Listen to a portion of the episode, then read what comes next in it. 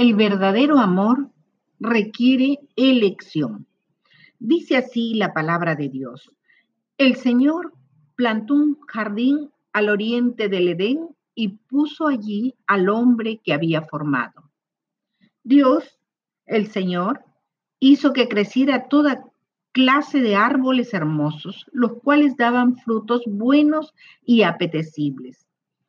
En medio del jardín hizo crecer el árbol de la vida y también el árbol del conocimiento del bien y del mal. Luego, Dios tomó al hombre y lo puso en el jardín del Edén para que lo cultivara y lo cuidara. Y le dio este mandato. Puedes comer del fruto de todos los árboles del jardín, menos del árbol del bien y del mal. No comas del fruto de ese árbol, porque si lo comes, ciertamente morirás. ¿Qué es lo que Dios nos está enseñando con esta parábola? En primer lugar, vamos a definir los conceptos. Existían en el Edén tres tipos de árboles. El primero era árboles hermosos que daban frutos buenos y apetecibles. Estos árboles representaban el sustento físico y material para que el hombre pudiera vivir en la tierra. Segundo, el árbol de la vida. Este árbol representaba a Jesucristo, quien es la vida eterna en el Espíritu y quien es la imagen y semejanza de Dios y quien tiene sus raíces desde la creación del mundo. Comer de este fruto era vivir en el Espíritu, cubierto con la gloria de Dios como vestido y en una permanente relación de amor y conocimiento de Dios. Tercero, el árbol de la ciencia del bien y del mal.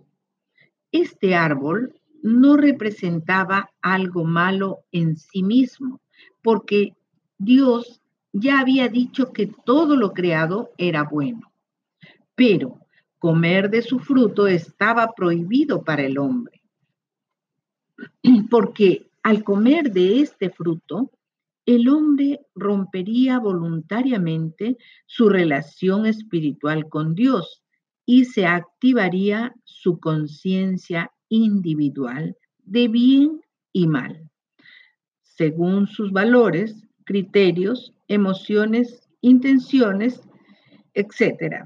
Todo esto susceptible al error. La consecuencia de fallar en esta elección produciría al hombre muerte espiritual y activación del alma humana gobernándose a sí misma. Dios colocó estos dos árboles en medio del jardín con una ubicación estratégica. Primero, para que el hombre no se equivocara y comiera el fruto por ignorancia o desorientación. Y segundo, los colocó juntos para que el hombre fuera atraído por la vida y no por la muerte. La prohibición y el castigo potencial era con el propósito de servir de cerco de seguridad para prevenir al hombre que al traspasar los límites le traería como consecuencia la muerte espiritual y física.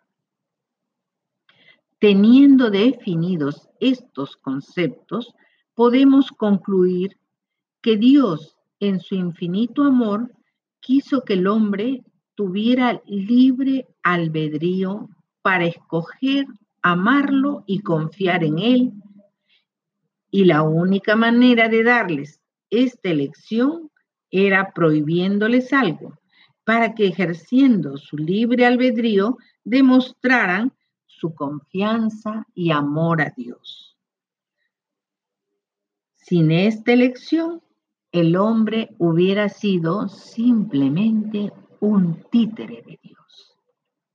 Y aunque el hombre sabemos que falló en su elección y fue hecho alma viviente, Dios encarnado en Cristo Jesús venció y fue hecho espíritu que da vida, cumpliéndose la escritura que dice que la muerte ha sido devorada por la victoria y el aguijón de la muerte, que es el pecado, fue derrotado por Cristo Jesús, nuestro Salvador. Amén.